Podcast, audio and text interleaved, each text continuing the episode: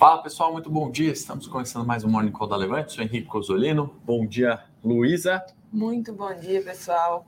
Ontem deu uma aula de criptoativos, investimentos alternativos no evento uh, nosso aqui lá na XP que fizemos, né, com Infinity Pass. Luísa, foi muito bom o evento. Foi muito bom. A gente conseguiu mostrar que a gente não precisa colocar todos os ovos na mesma cesta e que investimentos alternativos são bem importantes, principalmente nesse momento que a gente pode estar vivendo aí uma talvez uma mudança de cenário, uma recessão, enfim, o Henrique vai falar mais sobre, sobre isso, assim. Foi muito bacana. Falamos bastante de diversificação, de investimentos alternativos, de Bolsa Brasil, Bolsa Estados Unidos, investimentos de uma forma geral. Agradecer o pessoal que foi, né, nos, nos assiste aí. É muito bom para a gente também encontrar cara a cara, a gente que fica aqui sempre em lives ou ao vivo. Mas vamos lá, pessoal. Hoje é, o título que eu coloquei aqui do Morning, nem bati com a Luísa, não sei se ela teve tempo de ver, mas eu coloquei uma racionalidade para os mercados, bom senso é, ao investir. Né? E parece que hoje li muita coisa de cenário negativo, é, futuros em queda, preocupações né, com a volta do feriado é, lunar da, da China, né? Mas eu, eu, eu, li essas notícias negativas, Luísa, não sei se você concorda, mas de um ponto de vista né, que a gente não via muito tempo nos mercados onde juro negativo, excesso de liquidez, tudo sobe, o Bitcoin, a bolsa, enfim, né? Só dolarizar o patrimônio que está tudo bem. Parece que aquele cenário né, de, de, de, mil maravilhas, que foi até pandemia, depois da pandemia, o BAC e aquela recuperação forte também re, repercutindo um pouquinho disso, parece que está caindo por terra e algumas dessas notícias que eu quero comentar aqui hoje, é, eu, eu, vejo como um copo meio cheio, né? Falamos sobre isso também é, ontem no evento, então ficou um pouco na minha cabeça, mas eu vejo com um copo meio cheio pela racionalidade, né? Pela tomada de decisão, né? Empresas que é, como americanas cometem uma fraude contábil, de fato, é, 13 bilhões evaporam de uma hora para outra. É claro que é uma notícia ruim, não tem como colocar um fato positivo disso, tem reflexo, mas acho que esses ajustes né, que acontecem, essa racionalidade que a gente vê, uh, vale a gente trazer também como lição para o bom senso na hora de investir, né? Com certeza. É, a gente teve recentemente a nossa americana já com a questão da, da FTX. E assim como é, o mercado reagiu, reagiu de forma exagerada na questão da FTX, o que, é que aconteceu, só para contextualizar de forma rápida, é, vocês entenderem, né? A gente teve a, a crise da segunda maior exchange do mundo em termos de volume, e de um domingo para uma terça-feira é como se uma empresa é, trazendo aqui para fazendo analogia do mercado tradicional, é como se uma, uma empresa do, do mercado financeiro, uma corretora, quebrasse. Então, uma corretora grande. Então, quando a gente é, fala disso, a gente fala, ah, uma corretora dá sinais de que ela vai quebrar. Quando, quando veio a crise da FTX, para vocês entenderem, eu é, recebi essa notícia de talvez é, tivesse havido uma fraude contábil no domingo à noite, para você ter noção, eu tentei sacar os meus fundos durante a madrugada do domingo para segunda, eu já não estava conseguindo. E na terça-feira, só para vocês entenderem, aí veio todo o anúncio de. Tá, sempre tem aquela mensagem, né? Tá tudo bem. Sempre, antes, antes da, besteira acontecer, sempre manda a mensagem do tá tudo bem. É, o CEO falou: ah, tá tudo bem na segunda tarde. Na terça-feira, é, o CEO já estava sendo procurado por fraude contábil. Então, assim, em dois dias a gente viu a, segunda maior exchange do mundo ruir, mas isso não tinha nada a ver com cripto. Cripto é descentralizado, tem a ver com a centralização de poder, que é algo que a gente é, discute muito sobre isso. Então, o que é que aconteceu? Da mesma forma que ela caiu, onde estava namorando há muito tempo ali dos 20 aos 22 mil dólares, da mesma forma que foi para casa dos 15 mil dólares de forma artificial, né, por um FUD de mercado, é, a gente está vendo, por conta desse excesso de liquidez no mercado, o governo é, americano tendo que é, pagar algumas dívidas para poder é, meio que liberar um pouco mais. A gente está vendo essa liquidez acontecer. Eu não estou dizendo que o Bitcoin subiu 40% de forma artificial, porque é normal essa volatilidade dentro, dentro do mercado de cripto.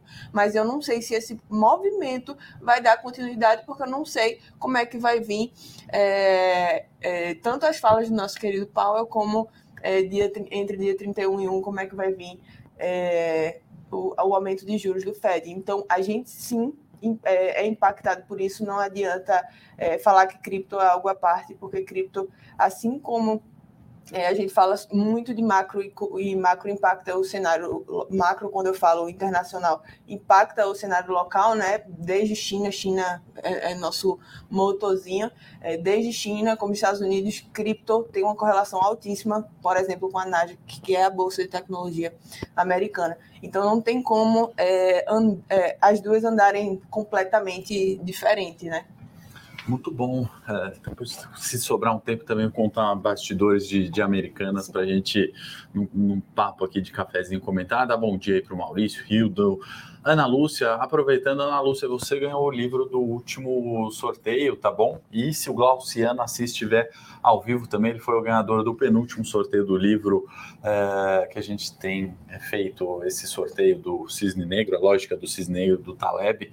Excelente para o momento atual, né, Luísa? E sempre. Então, Ana Lúcia entra em contato com a gente. produção, se quiser colocar, por favor, o Telegram da Levante, para o pessoal que não é inscrito se inscrever, lembrar de se inscrever também no canal aqui da Levante, curtir o vídeo, encaminhar o Morning Call para familiares, amigos, enfim, pessoas que precisam investir né, com bom senso, e é o que a gente vai trazer hoje, continuando aqui na nossa pauta, então vamos colocar um pouquinho dos mercados, e aí a gente vê fechamentos positivos índice Nikkei, Hansen positivo também na data de ontem, CSI 300 ainda positivo, lembrando, né, China uh, num feriado, uma liquidez reduzida ali, né, dos últimos, das últimas uh, negociações, né, então estamos falando ali de uma semana mercado chinês, índices chineses parados, tá? Europa no terreno negativo, né, então refletindo esse noticiário um pouco mais mal-humorado que eu trago aqui como realista, né? Dow Jones, S&P e Nasdaq,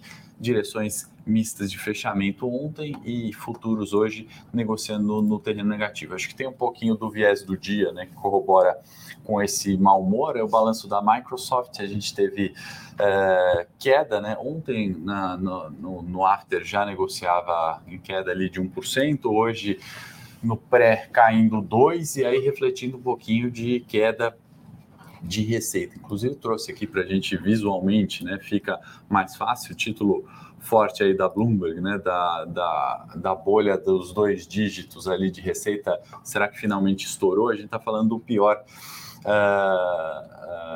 uh, crescimento de receita ali dos últimos seis anos, né? Então, assim, isso para mim, né, que tem essa manchete impactante de Bloomberg, esse viés negativo, é que eu estou falando um pouquinho de racionalidade. Né? Muitas vezes no, no mercado, uh, as projeções de lucro, de crescimento, né, são sempre positivas e sempre crescem, né? E alguma, em algum momento, uh, esse estouro de bolha, né, como a Bloomberg está chamando aqui, eu chamo mais de, de puxar para a racionalidade, né? Aquela, aquele investimento em múltiplos excessivamente altos, né? Aquela entrada tardia numa criptomoeda ou numa criptomoeda que de fato não tem fundamento algum, né? Cabe, obviamente, no curto prazo entender parte do fluxo, se beneficiar disso, né? Sempre que possível, gerenciando o risco, mas uh, num paralelo de investimento de longo prazo, é o que a gente vê aqui uh, em receitas da Microsoft. Né? Enquanto você tem o consenso né, projetando crescimento e, e, e, não tem como não falar que tem conflitos de interesse, muitas vezes, né, em, em, projeções de analistas de bancos grandes, de médio, né, e eu acho que o que a gente mais gosta de estar na Levante é por ser independente e poder de fato discutir ideias ali sem, sem um viés. Uh, pura Exato. Não fica tão difícil de imaginar que em algum momento vem a correção. Né? A gente foi uh, bastante crítico das techs em 2022. Né? Basta pegar algum dos morning calls aí passados. Tá? Além disso, né, na Microsoft teve um anúncio ali da, da diretora né, que suou, né, eu acho que pior do que esse, essa correção de receita, né, e, e, e vale lembrar, a Microsoft ainda tem um lucro ali na casa de 16 bi, né? É 12% menor que 2021, mas são 16 bi nesse mundo maluco de, de, de incerteza e recessão que se tanto, tanto, se comenta. Então, é uma empresa que lucra ainda, é uma empresa importante, a Microsoft não vai fechar, tem ali né, é, tecnologia na veia e, e, tem um histórico bom, mas nesse conceito aqui que eu quero trazer de bom senso em investimentos, eu acho que o, o, o, comunicado da diretora ali, né, que soou de forma bastante negativa, diretora financeira, né, falando que, enfim, está preocupada realmente com as receitas futuras que devem ainda cair, né? Então eu acho que isso é bom, essas falas realmente mais duras e mais reais e mais é, de fato que conversam com, com o cenário atual para alinhar expectativas, né? Então, assim, a partir do momento que uma diretora financeira, um CEO faz um comunicado mais duro, ele consegue é, alinhar expectativas futuras e a gente evita ver aquelas quedas, né? Aquelas oscilações é. que muitas vezes não tem explicação, né? Um ativo valorizar 10% num dia, né, Luísa? É, é, é, você está falando da, da, Microsoft hoje, e o Luiz estava falando ontem, mostrou o videozinho do, do Google, né, de como era o dia a dia das empresas, da, do, enfim, dos product managers, das pessoas que trabalhavam lá no, no na, no Google, Amazon, enfim, nessas uhum. empresas, é, a gente sabe que quando há um, um, um excesso de incentivo, é, as coisas ficam extremamente deturpadas. Então, quando vem alguém que realmente sempre fala, oh, o cenário é esse, a realidade é essa, eu vejo isso de forma muito mais otimista do que alguém que mascara as situações. Então, assim, é, eu gostei muito do, da, da, forma com que ela se portou e retratou. E, é, modéstia à parte, a, a, a, Microsoft é uma empresa que hum, olha para o lado e não vê ninguém. Hoje, no cenário, principalmente quando a gente fala de Web3.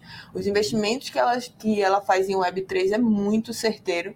E, assim, como você falou, 16 bi não é para qualquer. No cenário que a gente está, não é para qualquer empresa.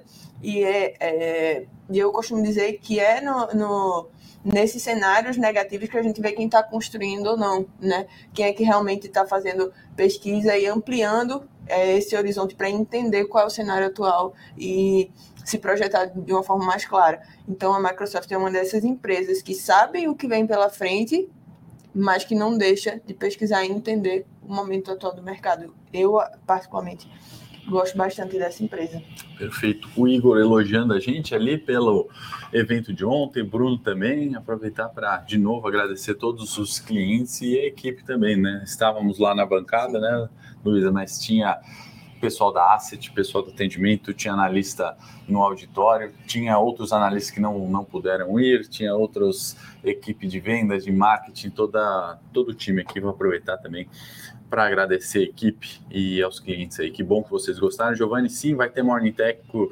Já já a gente entra ao vivo lá e eu vou comentar sim para você sobre Vale é, e Ibovespa voltando aqui para a nossa pauta, né, só para continuar um pouquinho do que a Luísa está falando, essas variações, essas volatilidades, né, é um pouco do que a gente está vendo, uh, uh, e aí pegando um pouquinho da agenda hoje, né, de balanços de, de AT&T, variações grandes ali em janeiro, né, então quedas que obviamente para o mercado brasileiro parecem tranquilas, ali de 5%, né? mas essa variação grande num período tão curto muitas vezes não faz aquele 5% para baixo e para cima a todo momento, ainda dentro do, dos resultados hoje, né? Falamos aqui da AT&T, tem Tesla uh, e Boeing que trazemos uh, como destaque, tá? Para continuar um pouquinho na agenda, né? A gente está uh, com uma agenda relativamente vazia. Hoje é feriado em São Paulo, mas tem bolsa, né?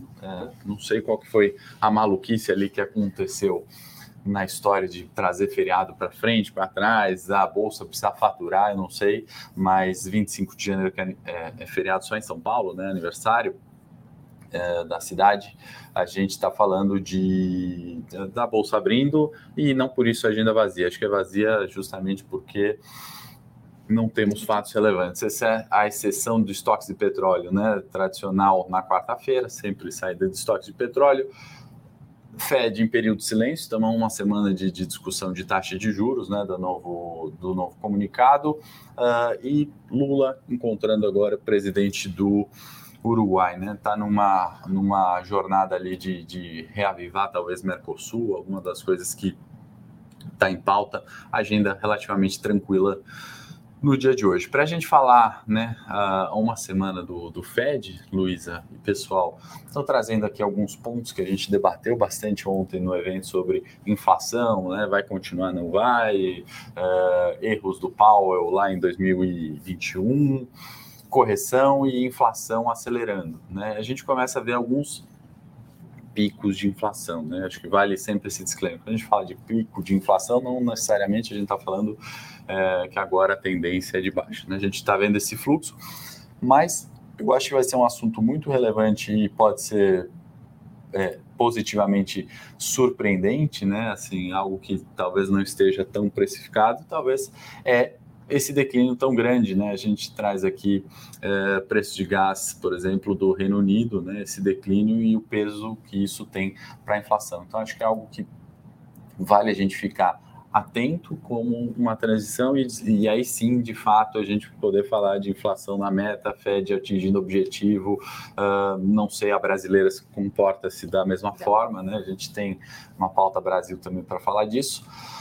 E outro fator importante é a questão de ganhos de salário, né? Que isso também é um fator inflacionário, pleno emprego nos Estados Unidos e salário subindo. Né? O que a gente está mostrando aqui, eu tentar trazer é, esse custo do emprego, né? Ou o custo é, da, da, variação do, do, desemprego, me parece ali, né? Se a gente olhar os últimos três é, trimestres, né? De 22 um, não um declínio, mas pelo menos uma estabilização. Né? Então, diminui aquela pressão inflacionária. Luísa, quer comentar um pouquinho como que, que você está vendo? A gente tem discutido bastante sobre isso, né? até dentro do time aqui, tem aqueles mais é, ao lado de que inflação segue, outros inflação diminui.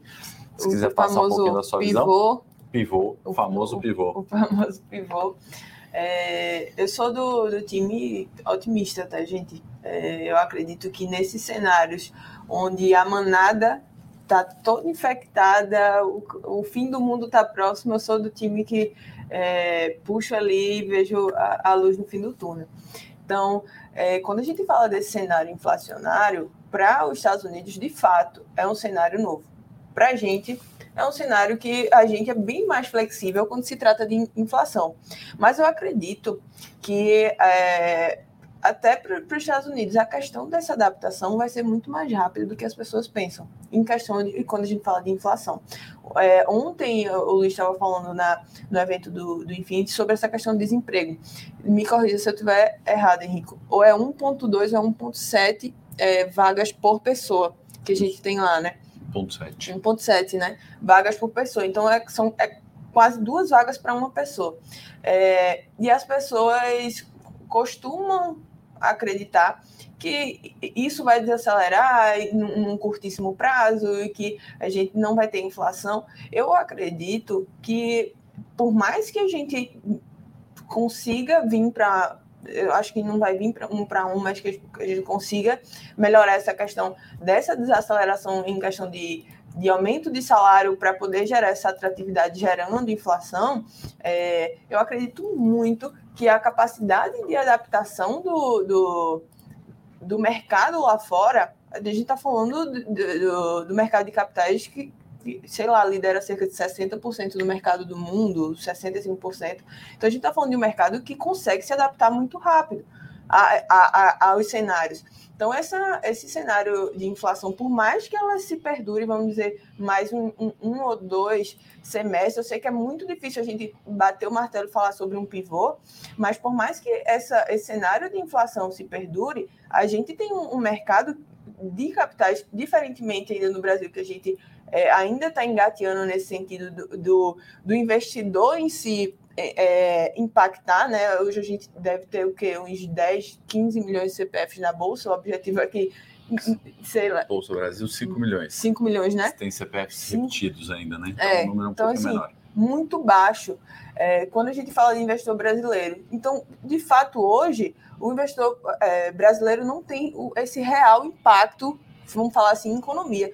Quando a gente fala lá de fora, existe esse real impacto, existe um, olhar para o mercado de capitais e, e, e, que a gente sabe que a gente não pode deixar ele na mão. Então, essa capacidade de adaptação lá fora, eu acredito, aí é uma opinião totalmente pessoal, que vai ser mais rápido do que as pessoas imaginam e que a gente vai ter um, um cenário onde o, o, as pessoas vão estar tá risk on, vão estar tá querendo comprar risco, porque não tem como, tem muita empresa muito barata, até, até no setor de tecnologia, tá? Então tem muita empresa muito barata é, e não tem como é, negligenciar um, um 60%, 70% da população que investe lá fora no mercado de capitais.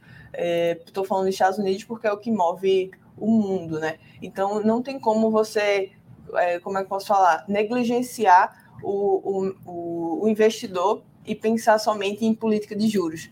É, eu acredito que a adaptação em relação a isso vai ser muito mais soft do que as pessoas imaginam, do que aquele desespero que estão imaginando, que agora só, só vai correr para para taxa de juros e, e, e, se você não acompanhar juros, é, nada vai dar certo. Enfim, eu acredito que americano não cai tanto em narrativa como o brasileiro cai. Ele é mais maduro para o um mercado é, de capitais do que o, o, brasileiro nesse sentido.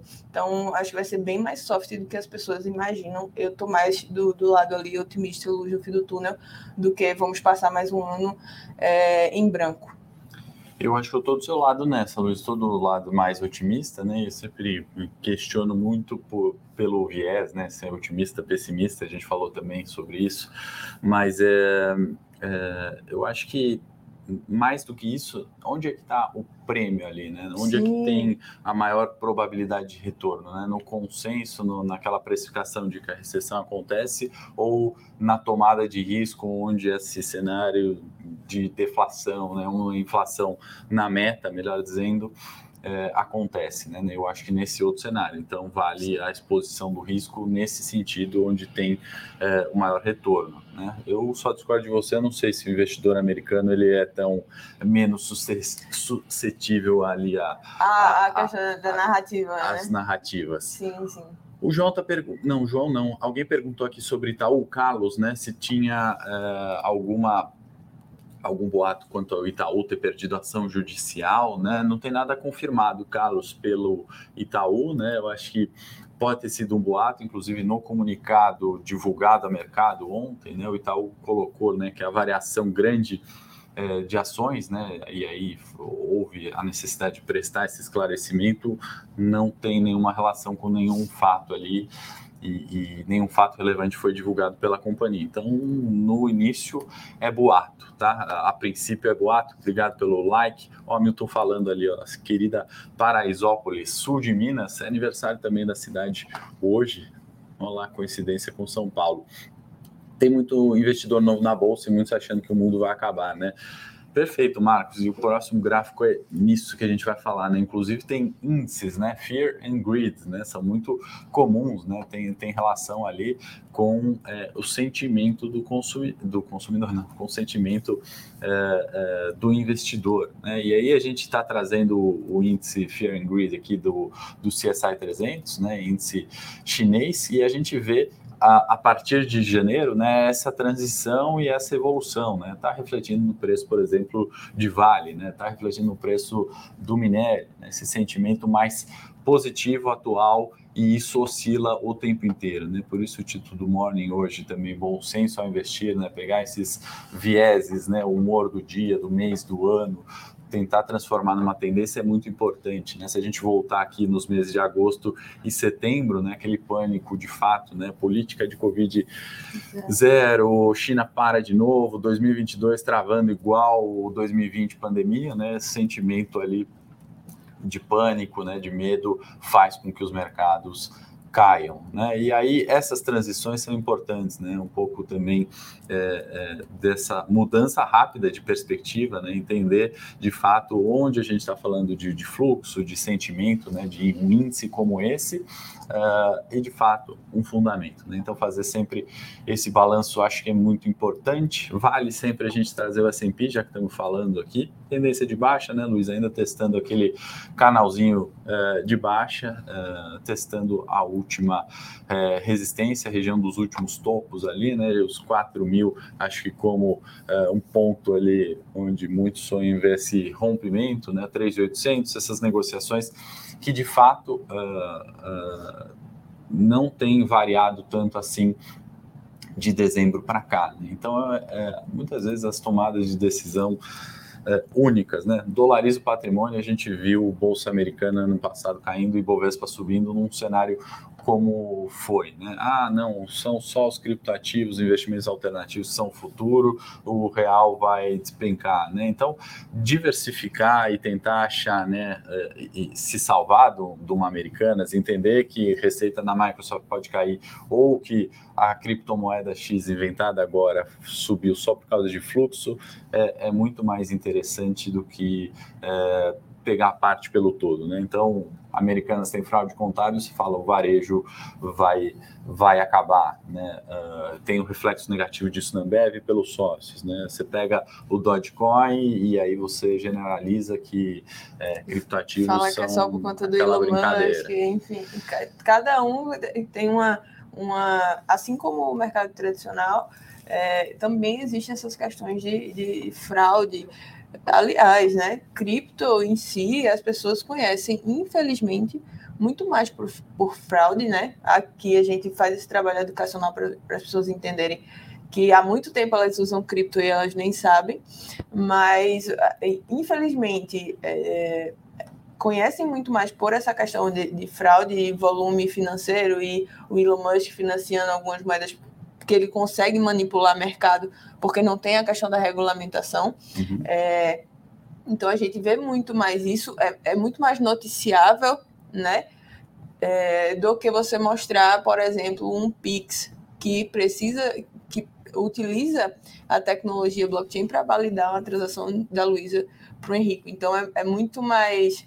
É, e aí eu não estou falando de mídia nem nada, mas assim, é muito mais vendável você mostrar o, o, rostinho do Elon Musk falar que ele está investindo numa moeda de, de, cachorro do que mostrar a tecnologia do Pix, por exemplo, que usa uh, blockchain para poder validar as transações. Então, o que a gente fala muito, faz muito aqui, é essa questão de, de mistificar mesmo essa, essa, é, esse cenário do, de cripto é fraude, cripto é, é somente narrativa, cripto é, é manipulação de preço. Né? Perfeito. Né? Eu acho que é, é muito de, de, diversificar, né? Continuamos falando nessa pauta, né? Estou trazendo aqui um gráfico, né, para a gente mostrar um pouquinho de, de volatilidade, né, de mercado.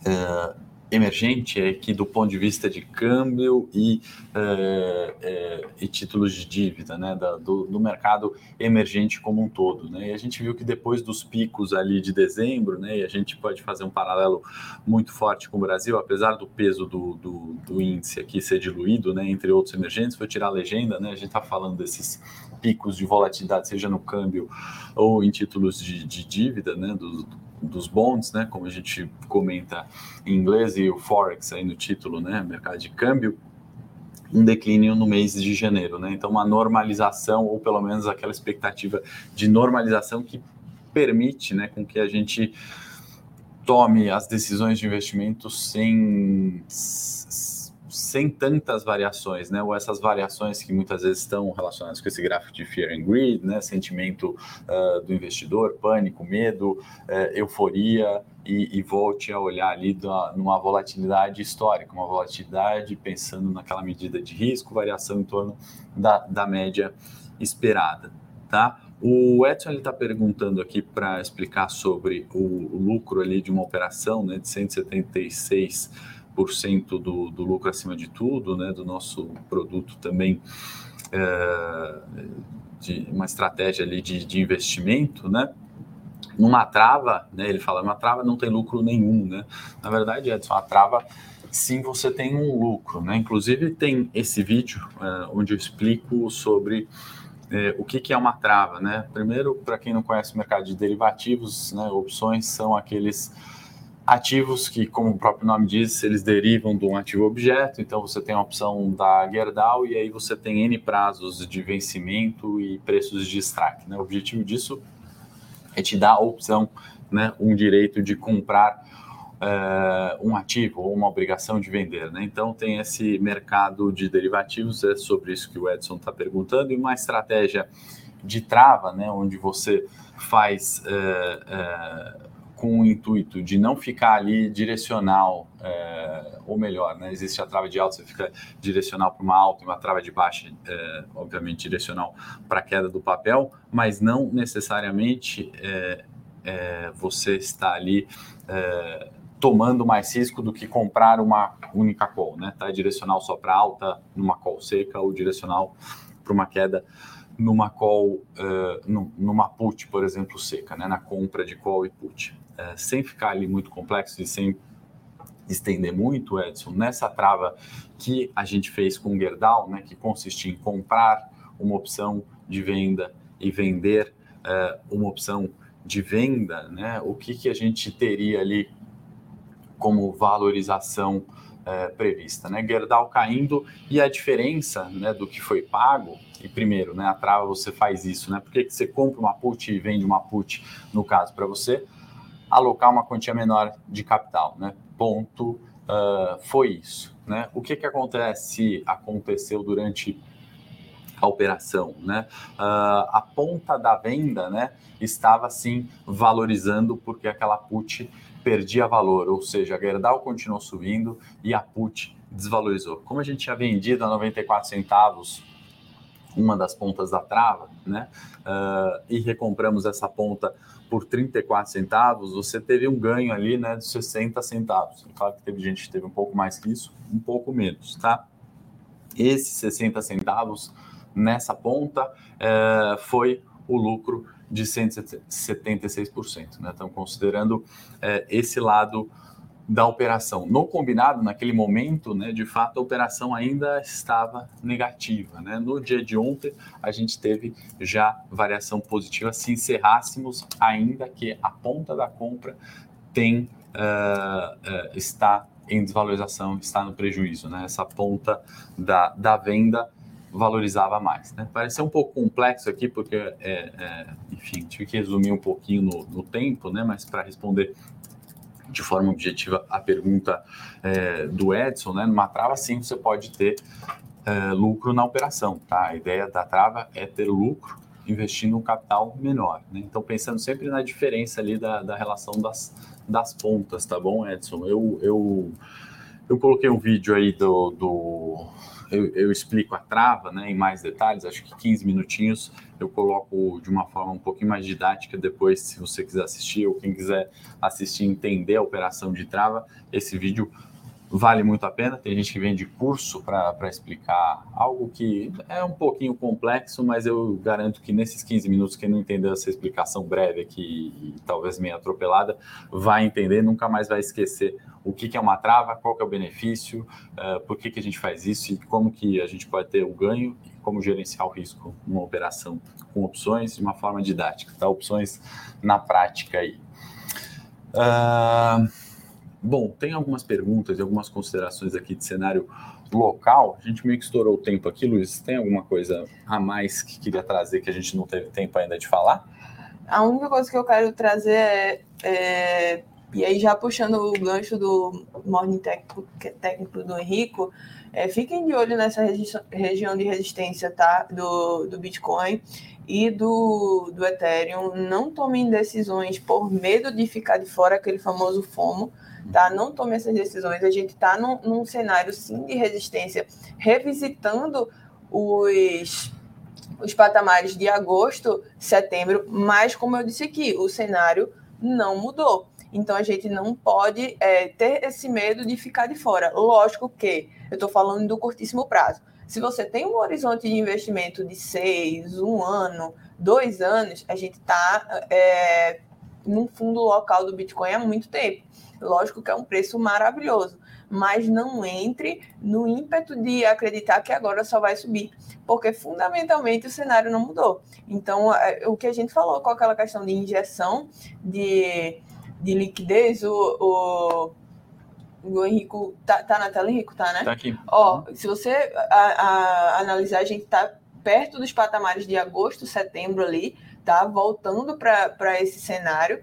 E a gente tem que ficar é, ter muito cuidado porque esse, esse cenário ele não mudou fundamentalmente. Tá? Então, é, vocês estão vendo ali em novembro que a gente teve esses candles é, sucedidos de queda, que foi a crise da FTX, e assim como nada cai de forma é, acelerada e sem um respiro, também nada sobe de forma acelerada sem nenhum respiro. Então a gente está nessa região de resistência. Então, muito cuidado nesse ímpeto de medo de ficar de fora no curtíssimo prazo e é, a gente revisitar ali é, patamares que é, onde o, o, a gente a gente costuma dizer que é onde o investidor vai buscar liquidez para poder é, realmente fazer boas compras. Então, fiquem de olho nesse, nesse, é, nesses patamares de preço, não saiam comprando, tá? Porque a gente está na região de, de resistência onde há muita manipulação de mercado. Então, fica aí a dica para vocês em relação aos patamares de preço, principalmente do Bitcoin, tá? Muito bom. Bom, vamos aquecermos com Bitcoin, Morning Técnico já já. Obrigado a todos pela presença, um excelente dia. Obrigado, Luísa. Obrigada a vocês. Até já, Morning Tech começando em 10 segundos.